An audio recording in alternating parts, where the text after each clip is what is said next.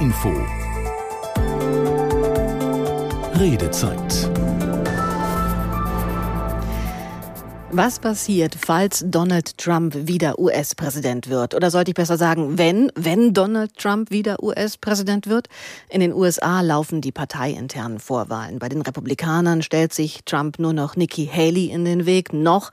Ja, und dann kommt es irgendwann im November auf die richtige Präsidentschaftswahl an. Aber ob Joe Biden Trump dann nochmal schlagen kann, die Umfragen machen da keine allzu großen Hoffnungen. Also, was passiert, wenn Donald Trump wieder US-Präsident wird? Wie gut sind wir hier in Deutschland? Wie gut sind wir in Europa darauf vorbereitet? Wenn unter Trump neue Schutzzölle zum Beispiel kämen, wenn die USA sich aus der NATO oder vielleicht vom Ukraine-Krieg zurückzieht. Rufen Sie gerne an, debattieren Sie heute Abend mit uns unter der 08000 441777. Und ich frage mich ja auch immer, warum folgen Trump immer noch so viele Menschen? Warum er als Person nicht abschreckt, sondern weiterzieht? Vielleicht haben Sie da eine Erklärung. 08000 441777.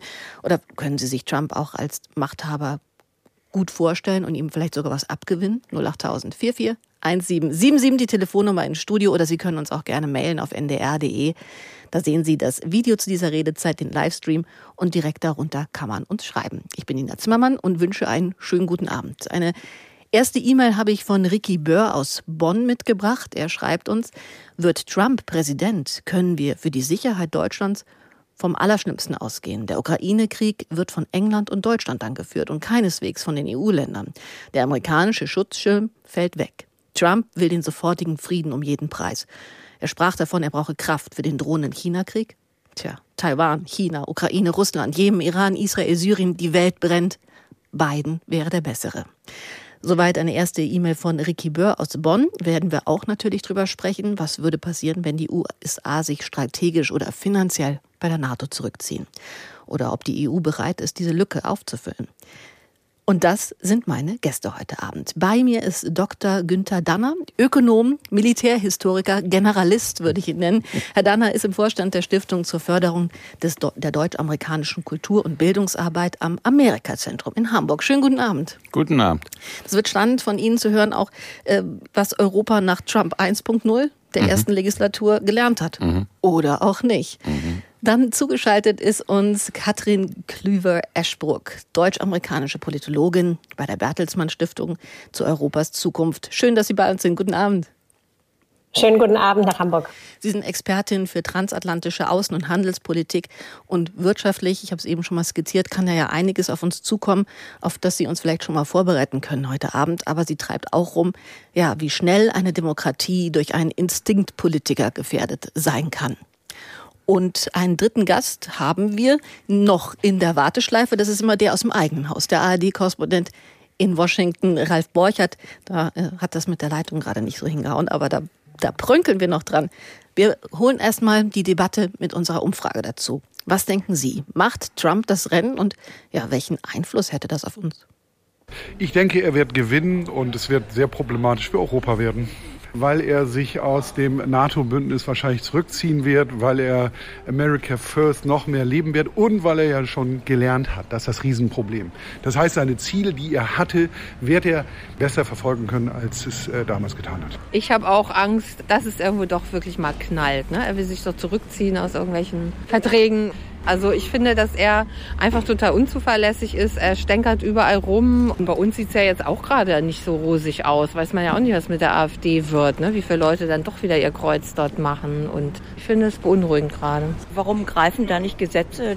Man hat das Gefühl, er kann selber bestimmen, wie er die Gesetze auslegt. Und das ist ja sehr fragwürdig.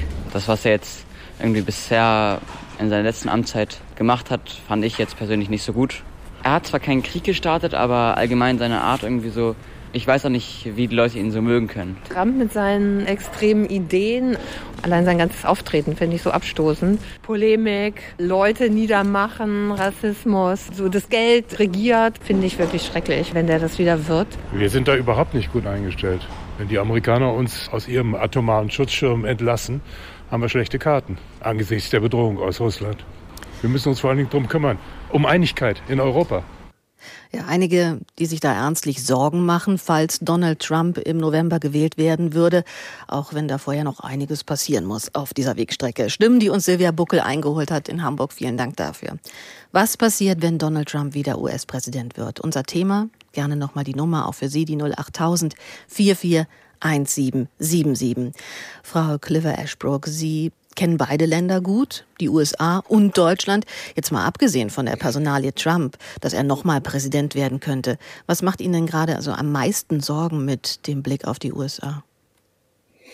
Ja, also am allermeisten macht mir Sorge, dass eine Trump-Präsidentschaft jetzt eine Präsidentschaft mit Ansage ist. Anders als beim ersten Mal, wo äh, der gemeine Wähler ihn erstmal aus dem Reality-TV kannte. Er natürlich insofern einen Namensvorteil hatte, wie wenig andere Kandidaten es in Vorwahlen hatten, da aber natürlich belacht wurde, dann trotzdem Präsident wurde und sich dann ja, muss man sagen, für die Weltpolitik glücklicherweise mit Menschen umgeben haben, die vielleicht seine schlimmsten Instinkte äh, erstmal ausgebremst haben.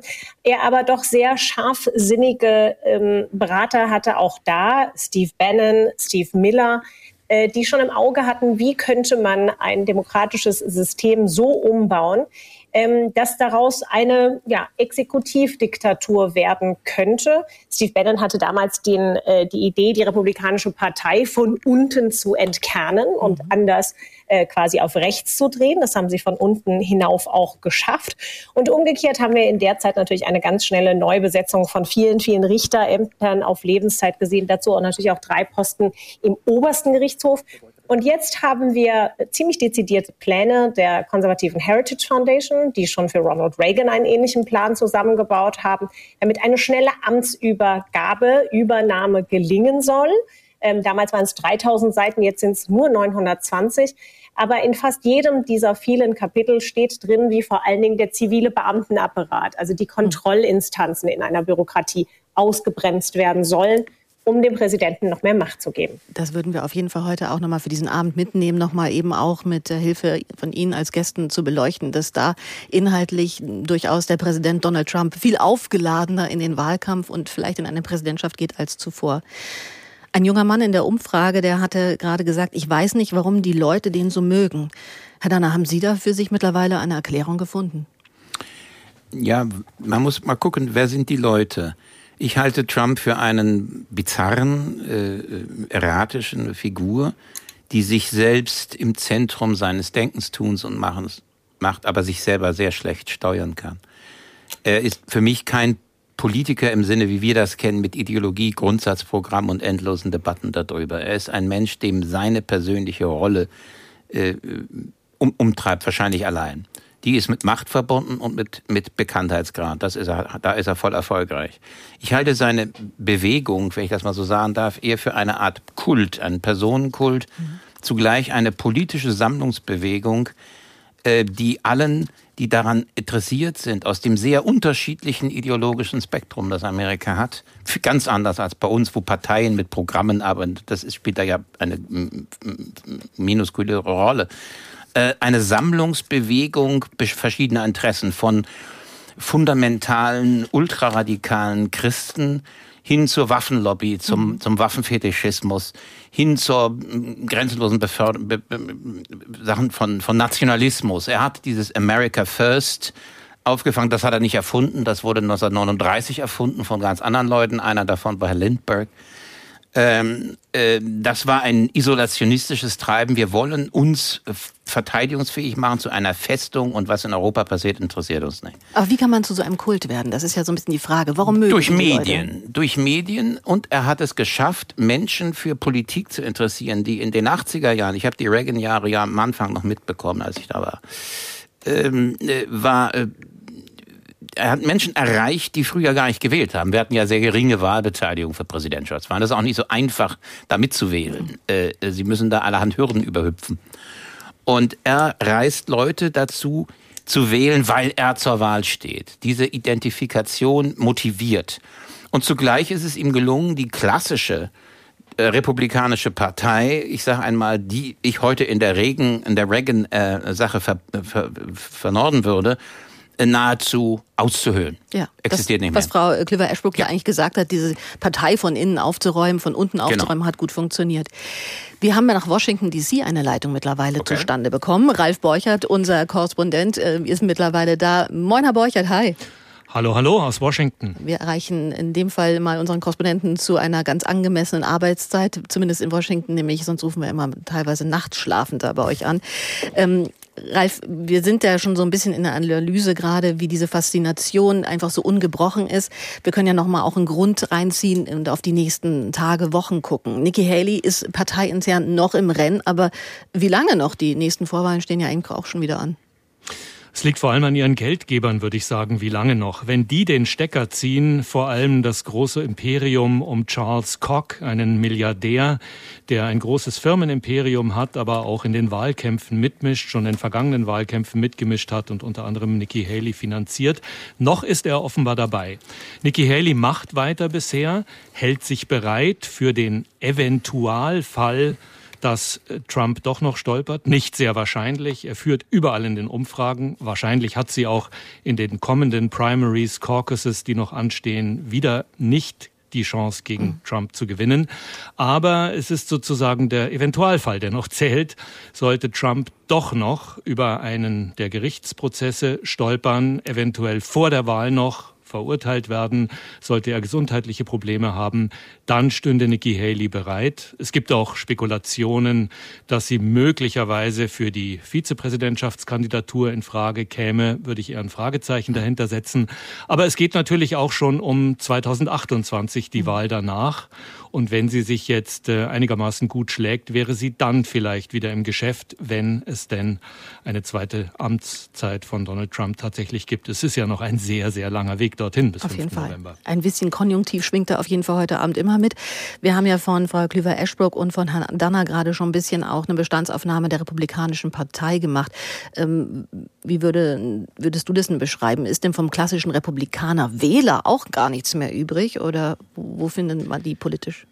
Ich würde schon betonen, dass es ähm, ergänzend zu dem, was Frau Klüver-Eschbrock und Herr Danner eben gesagt haben, soweit ich das hören konnte, ich bin immer mit dieser Frage unterwegs, äh, wenn ich zum Beispiel in Miami, als der Prozess dort gegen Trump begann, einer von vielen Prozessen unterwegs bin, als ich vor den Kongress-Zwischenwahlen in Pennsylvania unterwegs war. Es geht für uns Korrespondenten ja auch immer um die Frage, was sind das für Leute? Warum wird Trump nach wie vor offenbar gewählt, gemocht? Warum hat er so viele Anhänger? Es gibt auch einen, ich würde sagen, ganz banalen Teil der Antwort. Viele Menschen sagen, in der Trump-Präsidentschaft ging es uns wirtschaftlich besser. Die Preise waren niedriger. Die Mieten, soweit das eine Rolle spielt, das Benzin, äh, die Milch, die Eier äh, im Grocery Store. Objektiv trifft das zu. Dazwischen war die ähm, Pandemie, wie wir wissen, die die Preise nach oben getrieben hat. Und viele Leute geben auf die berühmte Frage, äh, geht es mir besser als vor vier Jahren oder schlechter, die Antwort, es geht mir eigentlich schlechter. Unter Trump war das besser. Also das ist mhm. die wirtschaftliche Komponente. Und sehr, sehr wichtig ist bei Trump, glaube ich, die Anti-Establishment-Komponente. Das war ja schon das Überraschungsmoment, als er das erste Mal gewann, 2016 gegen Hillary Clinton, die seine Anhänger als Basket of Deplorables Turtles bezeichnet hat, was man zugespitzt auch jedenfalls sehr abfällig, wenn ich als Abschaum übersetzen könnte. Ich glaube, wir müssen da vorsichtig sein. Trump kommt vor allem bei all den Leuten an, die diese Blase hier in Washington, dieses Politik-Establishment ablehnen und äh, sagen, ha, das ist kein Politiker im klassischen Sinne, das ist einer von uns, dem geht es um unsere Interessen, obwohl ich das sehr in Frage stellen würde. Ich glaube, Trump geht es vor allem um Aufmerksamkeit für sich selbst. Make America Great Again. MAGA ist ja erneut auch Trumps Motto. Das wird er vom Vorwahlkampf mitnehmen in den Wahlkampf vermutlich gegen Biden. Das ist sein Motto, das er schon bei der Wahl bis 2017 hatte. Dann hatte er es selbst bei seiner Wiederwahl auch als Motto, was ein bisschen skurril war, dass man was wieder great machen kann, wo man eigentlich schon beteiligt war. Aber Frau Klüver-Eschburg, jetzt 2024, wie geht es in den USA? Was kann man denn da wieder great machen? Ja, Herr Borchert hat schon angesprochen, wir erleben gerade einen unglaublichen eine unglaubliche Wahrnehmungsschere in den USA. Denn Fakt ist, dass es wirtschaftlich den USA gerade so gut geht wie seit langem nicht mehr. Ähm, wir haben vor einer halben Stunde die Rede von Jerome Powell, dem Notenbankchef, gehört, der zwar die Zinsrate jetzt noch hochhält, aber mit dem Blick darauf, die Zinsen relativ schnell äh, jetzt im Frühjahr wieder runterzusetzen. Denn was hat Joe Biden geschafft oder was hat die Wirtschaftsentwicklung geschafft? Inflationsrate gedrückt, ähm, Wachstum äh, stabil über drei Prozent über verschiedenen Quartale. Also eigentlich müssten die Amerikaner langsam verstehen, dass das, was die Pandemie wirtschaftlich angerichtet hat, äh, jetzt durch ganz verschiedene, einerseits die Gesetzesinitiativen von Joe Biden, die vier großen Pakete inklusive Infrastrukturpakete und verschiedene Rettungspakete, ähm, eigentlich viel gebracht haben. Aber und das ist, glaube ich, das Entscheidende. Und Herr Danner hat es eben schon in der ersten Antwort angesprochen.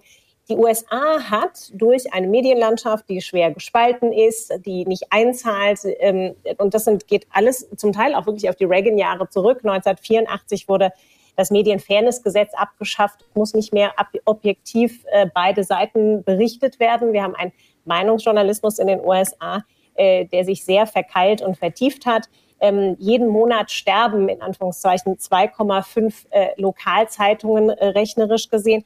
Und das heißt, das, was Herr Borchert berichtet hat, wenn man die Menschen im Supermarkt befragt oder zum Beispiel die Financial Times einfach mal eine großflächige Umfrage macht, dann sagen eben nur 14 Prozent der Amerikaner, ihnen ginge es jetzt besser unter Joe mhm. Biden und 55 Prozent meinen, es ginge ihnen schlechter. Sie schauen ein bisschen auf die tickende Uhr, denn die Steuerversprechen das war das einzig große, sagen wir mal, flächendeckende, bevölkerungserleichternde ähm, ähm, Projekt, was äh, Donald Trump vielleicht durchgebracht hat, nämlich einen, einen ziemlichen Steuercut, den er 2017 eingeführt hat. Da tickt die Uhr rückwärts. Die sollen 2025 ablaufen.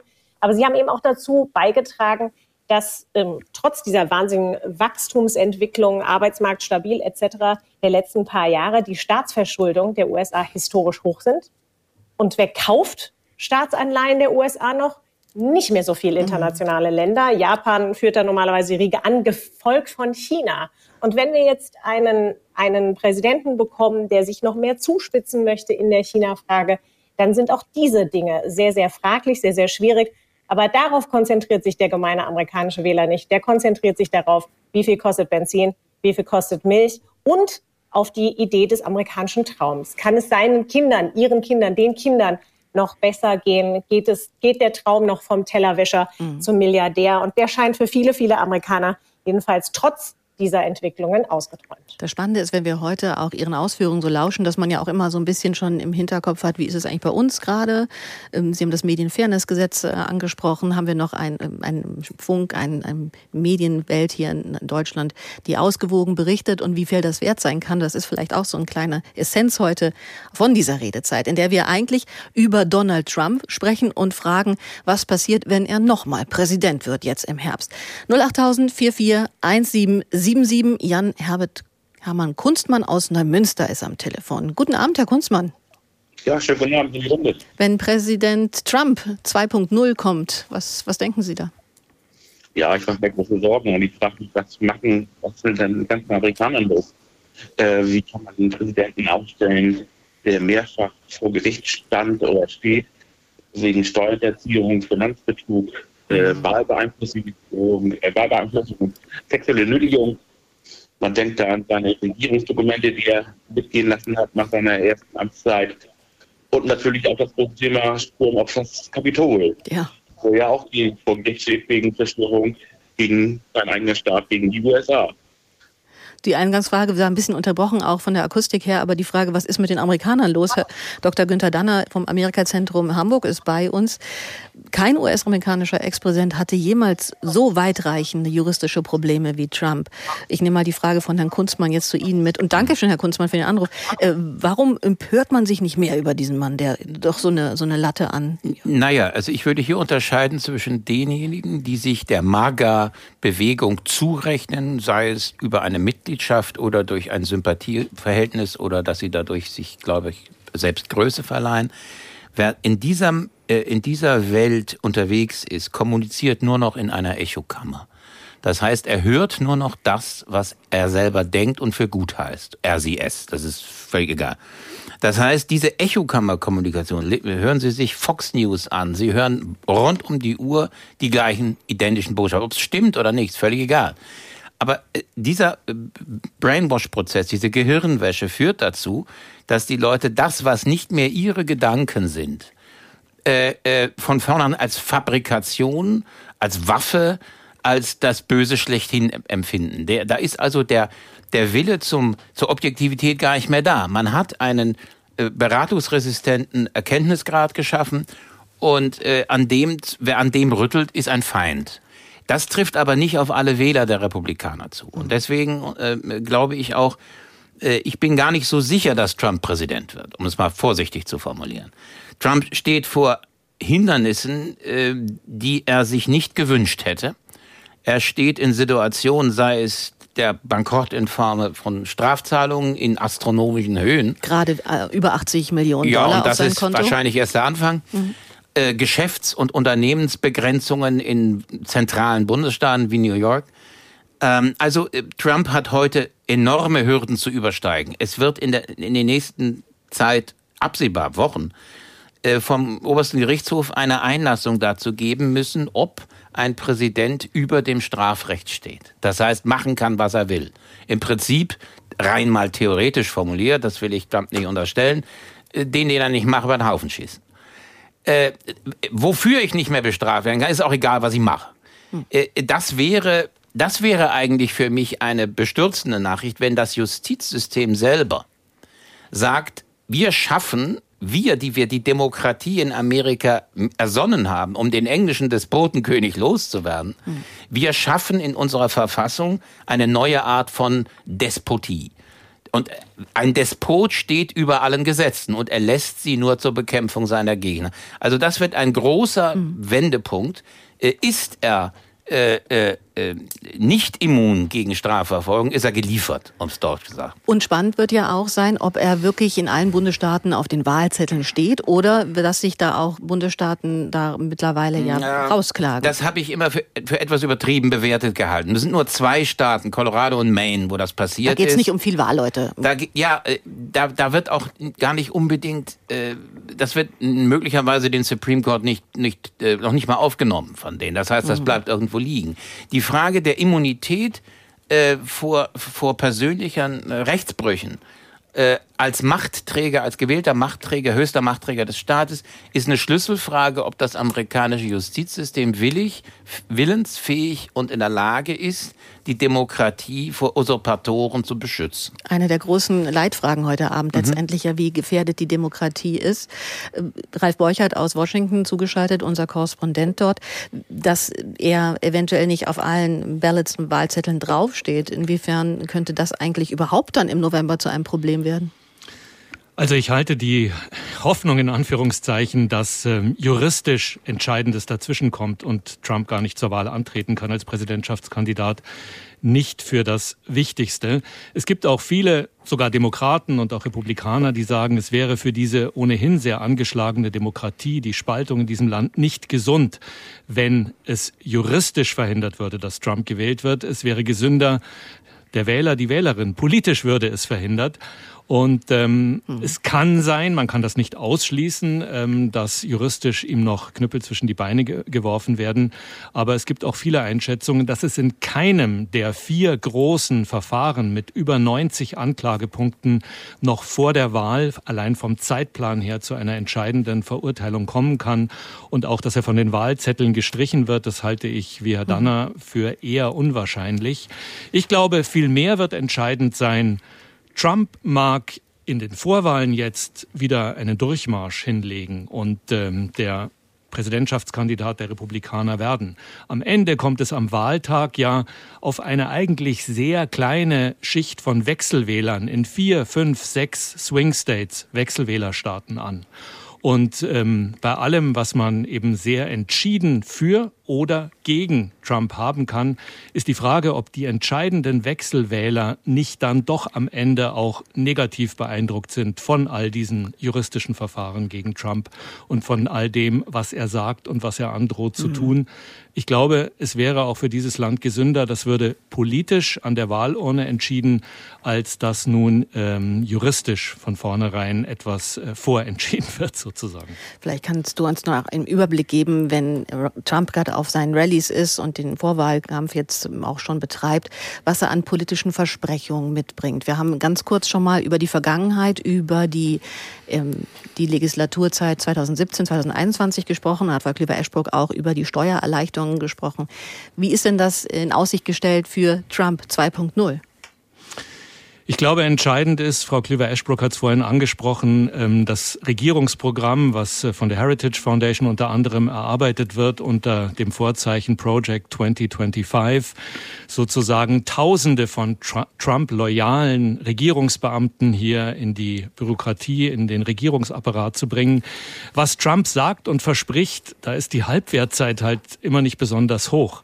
Aber wenn wir versuchen, da politische Linien reinzubringen, dann ist es ganz sicher ähm, Make America Great Again, Amerika äh, ganz vorne wirtschaftlich gesehen, möglicherweise noch mehr wirtschaftlicher Nationalismus, Strafzölle. Ein ganz wichtiges Motiv in seinen Wahlkampfreden ist mit Bezug auf den Ukraine-Krieg und das, was im Nahen Osten derzeit passiert. Ich werde das in 24 Stunden lösen. Kein Mensch weiß wie. Mhm. Aber er gibt diese Versprechen ab, dass er eben zum Beispiel Putin Zelensky so unter Druck setzen wird, dass die Kampfhandlungen aufhören. Das ist ein, ein wichtiges Versprechen sprechen. Und ähm, was die Wirtschaftspolitik, auch die Gesundheitspolitik angeht, Obamacare, Stichwort, hier läuft es in die Richtung, den Staat zurückfahren, Regulierungen zurückfahren, mehr Freiheiten geben, Steuern senken. Das sind Versprechen, die wir auch aus der ersten Amtszeit schon kennen und die er wiederholt. Aber im Mittelpunkt steht eben auch, die Schwäche des Joe Biden, des amtierenden Präsidenten. Trump ist zwar nur knapp vier Jahre jünger, dreieinhalb, aber er wirkt deutlich agiler und man muss auch immer wieder sagen, Trumps Stärke ergibt sich aus Bidens Schwächen, wenn man auf die Umfragen schaut. Jetzt sind gerade schon zwei Wörter gefallen, dass wir zum Beispiel Schutzzölle auf uns zukommen haben, dass vielleicht es auch äh, eine andere Taktik der US-Außenpolitik gibt, was die Ukraine angeht oder andere Kriege auf dieser Welt oder überhaupt, wie viel die NATO da noch finanziell sieht von den USA. Das nehmen wir mit in die nächste halbe Stunde und dann können wir mal darüber sprechen, ob wir bei einem Trump 2.0 in Europa genauso überrascht äh, wieder sind, als wie schon vor einigen Jahren. Also ob man acht Jahre auch genutzt hat an Schock und etwas vorangebracht hat. 08000 441777, unsere Redezeit heute hier bei NDR Info. Was passiert, wenn Trump die nächste Präsidentschaftswahl doch wieder gewinnen sollte? Debattieren Sie gerne mit. Um kurz nach halb geht's weiter. NDR Info. Die Nachrichten. Um 21.30 Uhr mit Tarek Yusbashi. Am Flughafen Köln-Bonn hat ein Warnstreik des Sicherheitspersonals begonnen. Die Gewerkschaft Verdi hat dazu aufgerufen. Hintergrund sind die laufenden Tarifverhandlungen. Morgen wird der Arbeitskampf auf deutschlandweit elf Flughäfen ausgeweitet, unter anderem Frankfurt am Main, Berlin und Hamburg. München ist nicht betroffen. Reisenden wird empfohlen, sich vor der Fahrt zum Flughafen zu erkundigen, ob ihr Flug stattfindet und falls ja, nur wenig Handgepäck mitzunehmen, um die Kontrollen zu beschleunigen. Der Ausstand soll bis morgen Abend dauern. Die Europäische Union kann der Ukraine nicht die zugesagte Munition liefern. Bis März wollten die Staaten eine Million Schuss Artilleriemunition zur Verfügung stellen. Nach den Worten des Außenbeauftragten Borrell wird bis dahin voraussichtlich nur etwa mehr als die Hälfte geschickt. Als neues Ziel gab er aus, die Granaten bis zum Jahresende zu liefern. Verteidigungsminister Pistorius hat als Grund Produktionsengpässe genannt. Die Wirtschaft im Gazastreifen ist einem UN-Bericht zufolge durch die Angriffe Israels weitgehend zum Erliegen gekommen. Der Wiederaufbau dürfte Jahrzehnte dauern, so die UN-Organisation. Aus Genf Katrin Hondel. Die Herausforderungen seien beängstigend, schreibt die UN-Konferenz für Handel und Entwicklung, kurz UNCTAD, in ihrem Bericht. Bereits vor dem Kriegsbeginn am 7. Oktober 2023 sei die wirtschaftliche Lage katastrophal gewesen, mit zwei Dritteln der Bevölkerung, die in Armut lebten und einer Arbeitslosenquote von 45 Prozent. Im Dezember 2023 sei die Arbeitslosigkeit auf über 79 Prozent gestiegen. Insgesamt sei 2023 das Bruttoinlandsprodukt pro Kopf um 26,1 Prozent zurückgegangen. Die US-Notenbank lässt die Leitzinsen unverändert. Die Spanne bleibt zwischen 5,2 und 5,5 Prozent und damit auf einem relativ hohen Niveau, wie das Institut am Abend mitteilte. Die Notenbanker dämpften zudem Erwartungen, dass die Zinsen bald gesenkt werden könnten. Nach einer Woche haben die Anwohner von Machu Picchu ihre Blockade der Ruinenstadt in den Anden beendet. Das teilte Perus Kulturministerin im Radiosender RPP mit.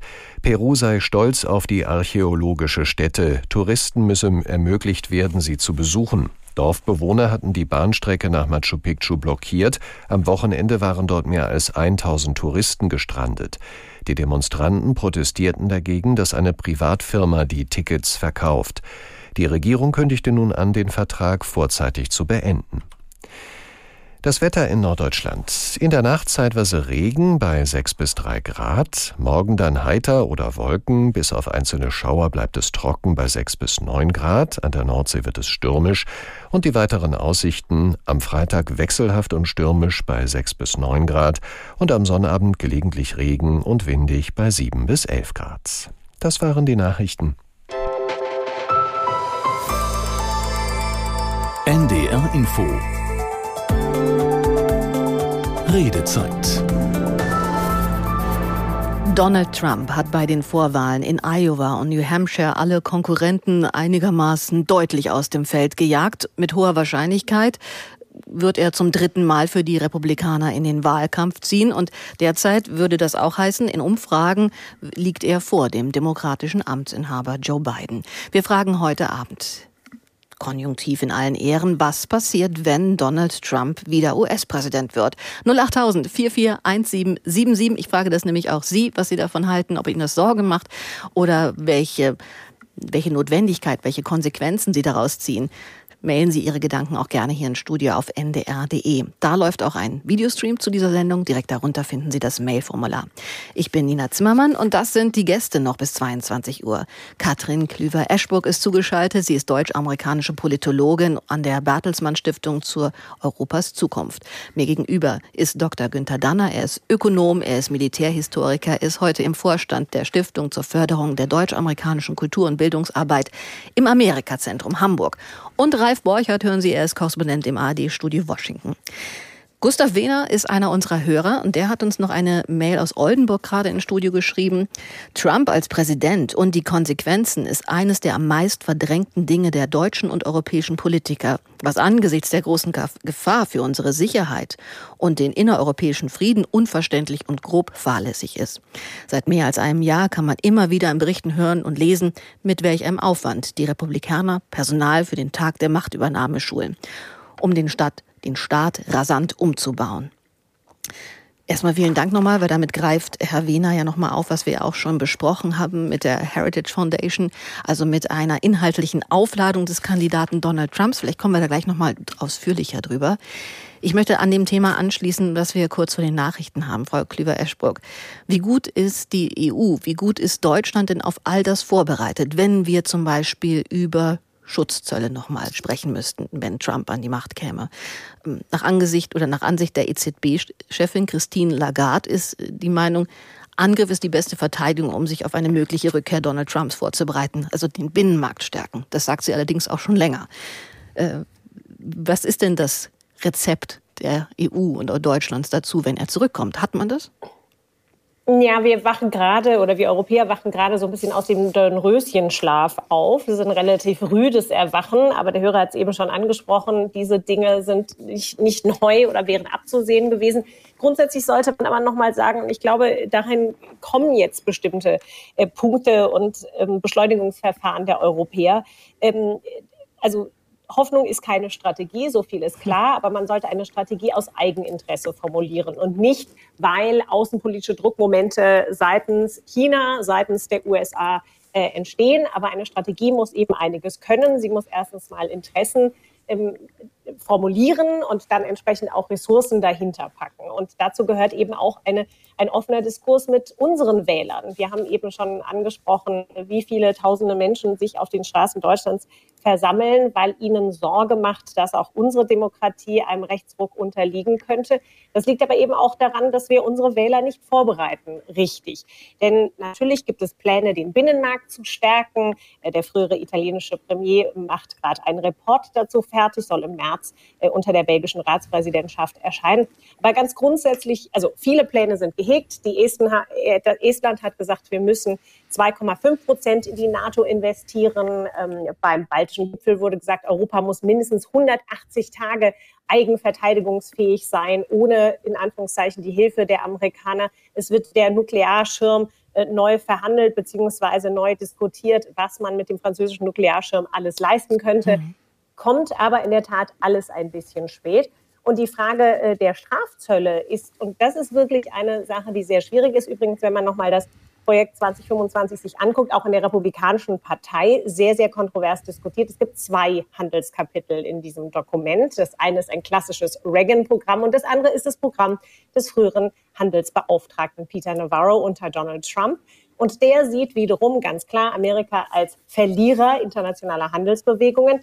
Und von Donald Trump haben wir quasi noch eine verschärfte hm. Rhetorik in den ganzen Handelsfragen gehört. Also da geht es jetzt nicht mehr um 10 oder 15 Prozent äh, möglicher Strafzölle unter dem Obligat der nationalen Sicherheit, sondern er möchte, um das mal mit seinem Sprachbild zu äh, nutzen, richtig draufschlagen. Und dem steuert ein bisschen noch die beiden Administrationen für ihren Teil entgegen, sich zu konzentrieren auf chinesische Stahl- und Aluminiumherstellung ähm, ähm, zusammen mit der EU. Das war nämlich der Verhandlungs, äh, Verhandlungs, die Verhandlungsgrundlage im Dezember. Und es soll noch weitergehen, also eher zusammen mit den Europäern mhm. sich auf wirkliche Marktbedrohungen zu konzentrieren. Das ist der Weg der beiden Administrationen. Und dass wir aber mit solchen harmonischen Tönen nicht mehr rechnen können. Genau, das ist nämlich der Punkt. Das, das hat ja Biden, das hat ja Biden ähm, auch versucht, sehr kooperativ mit den Europäern. Jetzt kann man natürlich in Frage stellen, hat das auch so den Erfolg mit sich gebracht oder kann nicht genau Trump sagen, seht ihr, so weit kommt man, wenn man die zu einer langen Leine lässt, wenn man die äh, nicht mit Deals immer wieder mal auch wieder zur Raison ruft. Äh, vielleicht am Ende, ja, zu Bidens Nachteil, dass es zu kooperativ und zu freundlich war vielleicht. Ja, der Punkt ist der, deswegen ist das zweite Handelskapitel in diesem äh, Project 2025 ganz spannend, weil mhm. da zeigt sich ein Republikaner, Kent Lessman, sehr einsichtig, dass wir nämlich auch negative äh, Externalitäten, also Konsequenzen der Strafzölle hatten, die sich dann natürlich auch auf den Industrieraum der USA negativ ausgewirkt haben.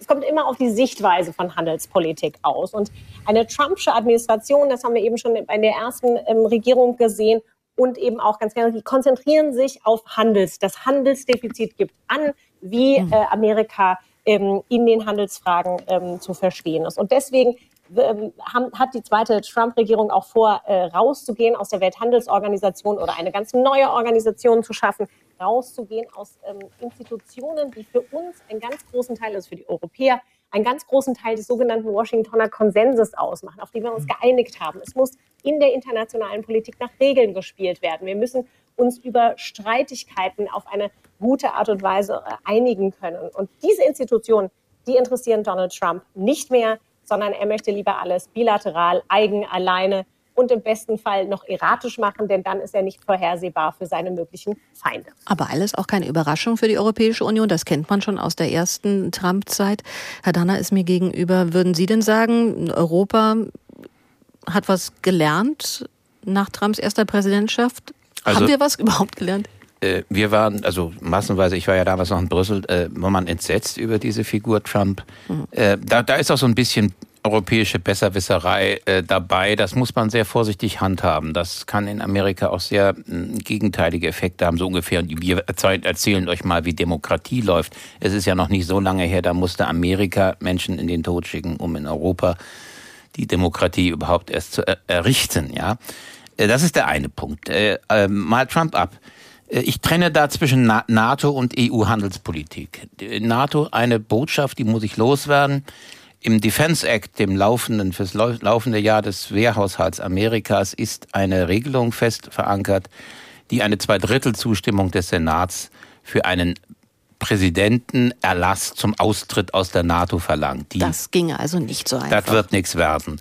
Äh, äh, Herr Trump wird nicht mal wissen, wie viele Staaten in der NATO sind. Aber er könnte den Geldhahn ein bisschen runterdrehen. Ähm, ja, was heißt den Geldhahn? Äh, für Rüstung wird er mehr Geld ausgeben als je zuvor. Hm. Amerikanische Rüstung heißt Waffenverkauf. Das ist Import. Was exportiert Amerika denn so Tolles außer Waffen? Und äh, also da, da ist er auch Gefangener seiner eigenen Logik, wie überhaupt sein Verhältnis zu den Streitkräften ein trübes ist. Er wird auch nicht so schnell einen hoch dekorierten und damit auch jahrzehntelang erfahrenen Militärführer haben, der vor ihm kuscht und jeden, jede Tages zwölfmal wechselnde Eingebung mitmacht. Insofern begrenzt er sich auf, wie es vorhin hieß, den Beamtenapparat. Dazu muss man wissen, die Staatsverwaltung Amerikas hat mit der deutschen, dem deutschen, äh, äh, dem Staat treue dienenden Beamtentum, früher völlig unpolitisch von Haus aus, wenig gemein. Viele Ver Ver Verwaltungen, also Administrations in Amerika, tauschen Ministerialbeschäftigte aus, die mit dem deutschen Beamtenrecht gar nicht vergleichbar beschäftigt sind. Also da, da gibt es auch Unterschiede. Das haben auch andere gemacht, um es deutlich zu sagen. Was anderes ist die Justiz, das sind politische Wahlfunktionäre, sowas kennen wir überhaupt nicht. Höchstens über das, über den Bundestag, das deutsche Verfassungsgericht. Sonst der Richter ist ein Berufsjurist, ein Beamter. Das ist auch ein anderer Werdegang. Wobei jetzt, damit wir nicht zu sehr gerade hin und her gehen in den Themen, wir warten waren genau bei Bleiben dieser, wir bei den Zöllen noch einen Satz Zöllen, dazu. genau. Äh, davon bin ich fest überzeugt, weil das ist etwas, was man relativ billig, breitenwirksam verkaufen kann. Äh, das kann in Echokammern gut korrespondiert werden. Importwaren sind keine amerikanischen Arbeitsplätze, also sind sie schlecht, dann machen wir sie teuer, dann kaufen die Leute alle was Amerikanisches. Mhm. Die Frage, die Schwierigkeit, die wir haben, speziell als Deutsche, ist, äh, schaffen wir dann unsere Produktion dahin, dann sind es ja keine äh, Importwaren mehr. Und äh, das wäre natürlich auch gut, denn er würde ja gerne einen wachsenden, boomenden mhm. Arbeitsmarkt vorlegen. Also mit den Zöllen werden wir uns beschäftigen müssen. Ich halte es für ein, eine Erwähnung wert, diese Weltabkommen. Aber ein, ein, ein Wort, ein, ein Wort der, der, der Mäßigung. Erinnern Sie sich an TTIP, ein Handelsabkommen, das während meiner letzten Dienstjahre in Brüssel intensiv verhandelt wurde, hatte starke Gegnerschaft von links in Europa. Mhm. Gestoppt und getötet hat Herr Trump. Mhm. Äh, wir haben da in der Vergangenheit offenbar auch etwas geirrlichtert. Und wo, wo Sie vorhin sagten, was haben wir in, aus den ersten vier Jahren Trump gelernt? Herzlich wenig. Im Prinzip war die Zeitenwende mit dem Beginn der Desillusionierung über den Zustand Russlands für uns eine Zeitenwende, auch zu sehen, wir brauchen wieder eine Verteidigung. Als ich ein junger Mann war, hieß es Yankee go home. Und dann ist ja eigentlich im Nachhinein, muss man sagen, gab es erst diesen Krieg, dass wir wirklich auch unser Verteidigungsetat so hochgeschraubt haben. Nicht ganz. Seit 14 wird in der Ukraine Krieg geführt. Ja. Man hat nur in Deutschland die Augen davor fest verschlossen. Das geht auch mit einer anderen Regierung nochmal nach Hause. So. Norbert Bös aus Neustrelitz möchte ich dazu holen an dieser Stelle, der uns anruft und unter der 08000 441777 sich beteiligt an der großen Frage, was passiert, wenn Donald Trump wieder US-Präsident wird. Und wir merken, wir verstricken uns dann auch schnell in vielen Details, die uns aber vielleicht alle noch mal irgendwann begegnen werden in den kommenden Wochen. Herr Bös, guten Abend. Ja, guten Abend aus Neustrelitz. Ja. Also ähm, ich habe einen Kameraden, der sich sehr für die nordamerikanischen Ureinwohner interessiert und auch sehr viel in den USA ist. Wir sind beide politisch interessiert und diskutieren auch immer stramm darüber. Und mhm. äh, er hat mir beigebracht, hat er gesagt, US-amerikanische Präsidenten werden als erstes gewählt, wie geht's mir, wie geht's der Innenpolitik. Außenpolitik ist gar nicht wichtig. Mhm. Und dann haben die Leute vor Ort äh, ein Groll immer auf Washington. Am besten Washington hat am wenig, ganz wenig zu sagen. Das machen wir schon in unseren Bundesländern und, äh, oder Bundesstaaten und äh, Gemeinden. Das ist der Ansatz, wie in den USA gewählt wird. Wir Europäer und wir Deutschen haben da einen ganz falschen Blick drauf. Und äh, deswegen sagt er, wir sollen uns da keine Illusion machen. Und mit Trump troff, hoffen die Leute, dass der einfach dieses ganze Establishment, was sich da die letzten 40, 50 Jahre aufgebaut hat, dass er die auskippt, wegschickt und die nie wieder an die Macht kommen können. Und das ist ein ganz spannender Punkt. Vielen Dank, Herr Bös, weil da können wir mal auf die Rhetorik gucken in der letzten Zeit. Ähm, jetzt Grüße nach Neustrelitz. Ralf Borchert ist aus Washington zugeschaltet. Ähm, Drain the Swamp ist nämlich, was Herr Bös gerade schon mal ein bisschen angesprochen hatte, dieses ähm, Austrocknen des Washington-Turner Sumpfes über Jahrzehnte lang der Politikverdorbenheit. In Iowa sprach Trump auch davon, seine Feinde auszurotten, to root out, und dass diese Feinde wie Ungeziefer im Land leben. Biden warf daraufhin Trump Nazi-Rhetorik vor. Wie scharf erlebst du denn den Ton von Trump gerade bei diesen Vorwahlen, bei den Rallyes mit seinen Parteianhängern? Unglaublich scharf. Also die Rhetorik, die hier zum Teil angewandt wird von Donald Trump, das erinnert schon sehr an sogenannte Nazisprache, die politischen Gegner auszurotten, wenn er über Migration, die Gefahr der Einwanderer, die vor allem über die Grenze von Mexiko auskommen, aus Lateinamerika in der Mehrzahl, ähm, sie würden das Blut Amerikas vergiften. Also das ist schon sehr, sehr erschreckende Rhetorik. Aber Herr Bös hat zu Recht ganz wichtige Punkte angesprochen, ähm, was eben viele viele auf Seiten Trumps ihm zugutehalten ist dieser Anti-Establishment-Faktor, dass er gegen die da oben in der Blase Washingtons argumentiert. Und äh, das ist in Amerika eben in der Tat ein sehr viel wichtigerer Aspekt, als wir das aus Deutschland gewohnt sind. Die Regierung zu viel Staat, zu viel Regierung skeptisch zu sehen und eher zu sagen, wir wollen unser eigener Herr sein, das entweder auf Ebene der Bundesstaaten oder ganz individuell lösen mit möglichst wenig Eingriff vom Staat. Und da wird eben aus Trumps Sicht die politische, in Anführungszeichen, Linke, die er als solche sieht. Und das sind für Trump die Demokraten sehr skeptisch eingeordnet, weil sie eher mehr Regulierung schaffen im Bild mancher, vieler Amerikanerinnen und Amerikaner. Also das sind ganz äh, wichtige Punkte, die Herr Böster eben angesprochen hat. Aber diese Rhetorik, es dauert ja manchmal nur ein bisschen, bis es auch bei uns ankommt. Wir sprechen ja in, in Teilen der politischen Kreise auch nur noch von Altparteien. Also man merkt da so, dass das eine oder andere Denkmuster oder Blaupause hier ja auch Fuß fasst.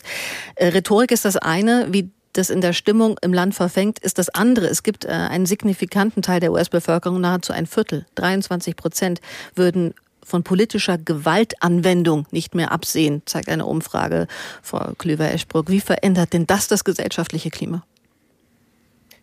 Das ist deutlich harscher geworden, es ist deutlich schroffer geworden und es hat auch was gemacht mit der Funktionalität der äh, Republikanischen Partei an sich. Ähm, diese Veränderung nach innen, diese Radikalis, diese rechts gerichtete Radikalisierung, die ist natürlich in der Partei nicht neu. Die hat damals Newt Gingrich angestoßen und dann die Tea Party hat es äh, vertieft in den, in den Obama-Jahren. Aber dass äh, Donald Trump das hat so aufsatteln können, diese Bewegung, das hat sehr wohl etwas ähm, auch mit der Sprache und der Didaktik zu tun. Und ähm, was wir jetzt sehen, dass sich so wenige Figuren in der Republikanischen Partei jedenfalls konsistent gegen ähm, das Handeln auch eines Donald Trump äh, widersetzen. Nochmal zum 6. Januar, weil sich der, dieser Jahrestag auch noch gerade gejährt hat, diese Bilder des fürchterlichen Angriffs auf das Herzen der amerikanischen Demokratie und die Absicht, die dahinter steckte, nämlich de facto hatten wir das erste Mal in der Geschichte äh, der Amerikas, der ältesten verfassungsrechtlichen ähm, Demokratie der Welt, eine, ein Versagen ähm, des Grundprinzips der Demokratie, dass wir eine friedliche Machtübergabe hatten. Also das muss man auch noch mal sehen. Mhm. Und die Idee war, dass bei dem, beim Auszählen der Wahlmännerstimmen, dass das behindert werden sollte und das ausgesetzt werden sollte. Also ein wirkliches Drehen an dem, den Grundprinzipien der Demokratie. Und das hat eben noch mal was mit dieser Wahrnehmungsschere zu tun, die wir schon angesprochen haben. Aber die Verrohung innerhalb der Republikanischen Partei, die dazu führt, wirklich, dass es mit, dass mit Todesdrohungen gearbeitet werden, dass auch über die sozialen Medien natürlich sehr stark hochgepeitscht ein Klima entstanden ist. Gerade ist ein neues Buch rausgekommen über ähm, die äh, Situation in Georgia direkt nach der letzten Wahl, ähm, wo viele der republikanischen nochmal ähm, Wahloberen, die dort vom Donald Trump ja auch wirklich bedroht wurden, wir erinnern uns alle an diesen Telefonanruf, den Brad Raffensperger erhalten hat, mhm dass dann alle diese republikanischen Funktionäre an Leib und Leben bedroht wurden, zum Teil nur noch unter Personenschutz, ähm, ihrem, äh, ihren Ämtern nachgehen konnten. Und das ist auch ein Teil des Prozesses in Georgia, dass eben zwei ähm, Wahlfrauen in dem Fall, also die, die die Wahl geleitet haben, zwei Wahlleiterinnen, ähm, so physisch eingeschüchtert worden sind. Und das, ähm, das hm. sagen nun immer mehr und mehr republikanische Funktionäre auf jeder Ebene, dass sie Angst haben vor dem, was ein gewalttätiger Mob von Donald Trump angeheizt. Und das wird übrigens auch die Überlegung eines obersten Gerichtshofs beeinflussen, ähm, wenn gegebenenfalls die Frage ähm, über den 14. Verfassungszusatz Teil 3, nämlich ob Donald Trump auf dem Wahlzettel bleiben würde, beeinflussen mhm. wird. Die Überlegung wird sein, was könnte eine solche Entscheidung auch im Land im Sinne der politischen Gewalt auslösen? Und worauf müsste sich das Land mittelfristig in dem Sinne einstellen. Weil wenn wir über die Gefährdung der Demokratie sprechen, dann geht es ja nicht nur darum, dass man auf irgendeine Instanz auch Beamten irgendwann austauscht, sondern dass es eben ein so aufgeheiztes Klima sein kann, dass Menschen bedroht werden, die in Funktionen sind und äh, dass eben ein Viertel der Bevölkerung sagt, man kann durchaus auch Gewalt anwenden. Das ist ja die Bilder des Kapitols haben wir ja auch noch ganz gut in Erinnerung. Dazu passen vielleicht die Mail von Mark König aus Schwerin, der uns äh, angeschrieben hat auf ndr.de. Wenn sich Menschen fragen, ob eine möglicherweise neue Amtszeit sich von der vorherigen Amtszeit dieses Mannes unterscheiden wird, kann man dies laut und kraftvoll bejahen. Im Gegensatz zur ersten Amtszeit wäre die zweite garantiert seine letzte. Er hat also keinerlei Motivation, mit Blick auf eine nächste Wahl gemäßigt vorzugehen oder keine Ruhe zu hinterlassen oder eine hat kein, äh, es würde ihn nicht abschrecken, eine Ruine zu hinterlassen, so steht es hier. Wir sollten uns hier nichts vormachen. In einer zweiten Amtszeit werden wir uns vom ersten Tag dem Trump früherer Tage zurückwünschen, so sehr wir ihn damals für die Taten verurteilt und diskreditiert haben. Nothing to lose wird seine interne Agenda sein, nichts mehr zu verlieren. Ralf Borchert ist für uns AD-Korrespondent in den USA. Ja, nothing left to lose. Macht das den Trump noch gefährlicher in seiner 2.0 Amtszeit? Ja, es spricht wohl sehr viel dafür, dass eine zweite Amtszeit Donald Trumps, wenn sie denn kommt, wir müssen im Konjunktiv bleiben und zwar sehr stark, extremer wird, ganz deutlich extremer. Aber es kommt natürlich auch darauf an, wir dürfen ja nicht vergessen, es wird auch ein neuer Kongress gewählt. Das gesamte Abgeordnetenhaus, ein Drittel des Senats. Es wird auch darauf zum Beispiel ankommen, wie dort die Mehrheitsverhältnisse sind, falls Donald Trump zum Präsidenten erneut gewählt würde. Also, ob er sozusagen durchregieren kann mit Mehrheiten in beiden Häusern des Kongresses, mhm. ob es dort andere Mehrheitsverhältnisse gibt. Es wird auch nach den jetzigen vor der Wahl Sprüchen des obersten Gerichtshofs daraus an ankommen, wie im Fall der Fälle der Supreme Court, andere Bundesgerichte in in einer zweiten potenziellen Amtszeit entscheidet. Es ist ja nicht ausgemacht, dass die Richter, auch wenn es eine 6 zu 3 sehr konservative Mehrheit gibt, auch durch Trumps eigene Ernennungen in jedem Fall in seinem Sinne entscheiden werden. Und es wird natürlich auch darauf ankommen, inwieweit er tatsächlich in der Lage ist, dieses jetzt schon mehrfach skizzierte Projekt 2025 nur eigene Leute in die Regierungsbürokratie zu bringen, nur Ja-Sager um sich zu scharen, ob das tatsächlich funktioniert oder ob es es dann am Ende eben doch Menschen geben wird, die ihm widersprechen, wie es dann ein vorheriger Gefolgsmann, sein Vizepräsident damals am 6. Januar dann doch getan hat und die Wahl, den Wahlsieg Joe Bidens dann doch zertifiziert hat, Mike Pence, der ihm vorher sehr ergeben gefolgt war.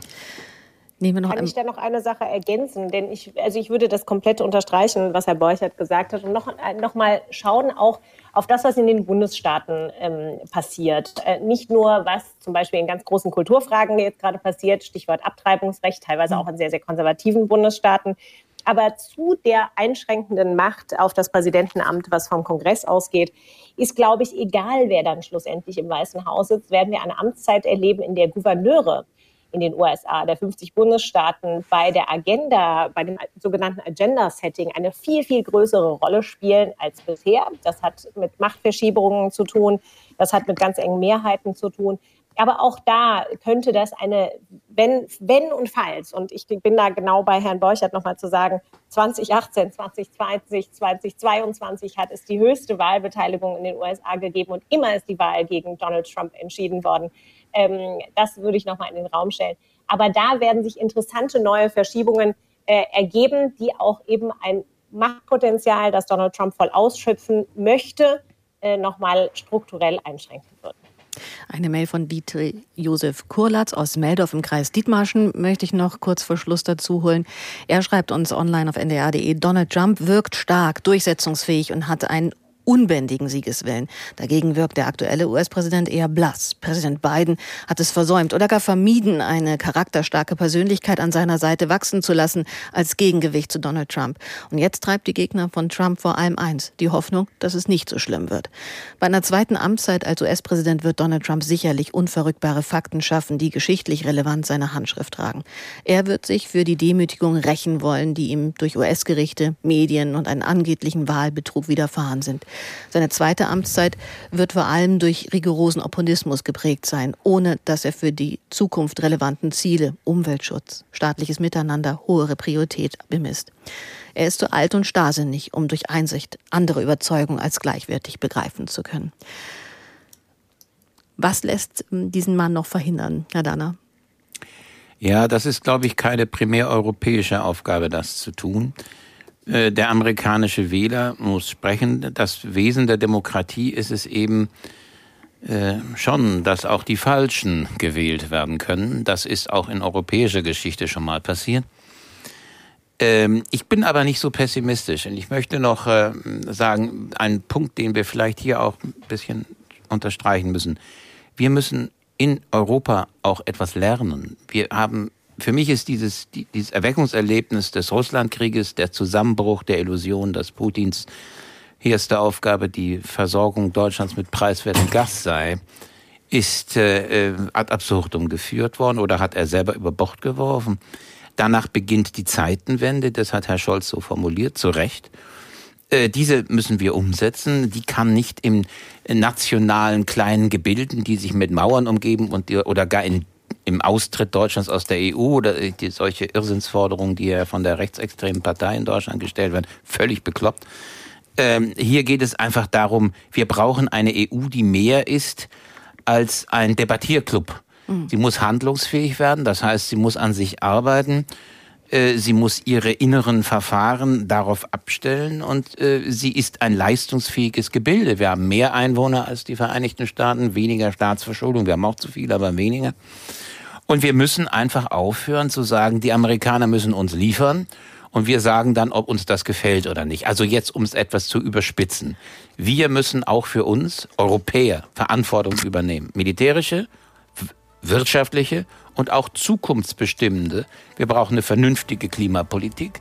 Äh, das geht nur in weltweiten Abstimmungen, Verträgen und in Kooperation, aber bitte mit Leuten, die Verträge nicht nur unterschreiben, sondern sie auch halten möchten. Und die Hausaufgabe, dass man vielleicht bei einer weiteren mm, Amtszeit Trumps nicht wieder erneut so überrascht, wie das Kaninchen vor der Schlange steht. Unsere Redezeit für heute. Vielen Dank an die Gäste, an die Politologin Katrin Klüver-Eschbruck, von der Bertelsmann Stiftung zu Europas Zukunft, Dr. Günther Danner, Ökonom, Militärhistoriker vom Amerikazentrum Hamburg und Ralf Borchert, unser Korrespondent im ARD-Studio Washington. Wir haben auf jeden Fall noch eine ARD-Infonacht, die gleich auf Sie wartet, genauso wie eine Redezeit morgen. Und da beschäftigen wir uns mit einer Generationenfrage. Jüngere werfen den sogenannten Boomern, den Jahrgängen zwischen 55 und 1970 vor, ihren verschwenderischen Lebensziel habe zu den aktuellen Problemen geführt. Und wir fragen, morgen. Was hat die Boomer-Generation ausgemacht? Gibt es vielleicht doch noch ein gemeinsames Generationengefühl? Und was hinterlassen sie den Jüngeren? Das morgen. Birgit Langer begrüßt Sie ab kurz nach halb neun hier in der Redezeit. Ich bin Nina Zimmermann, wünsche Ihnen noch einen schönen Abend.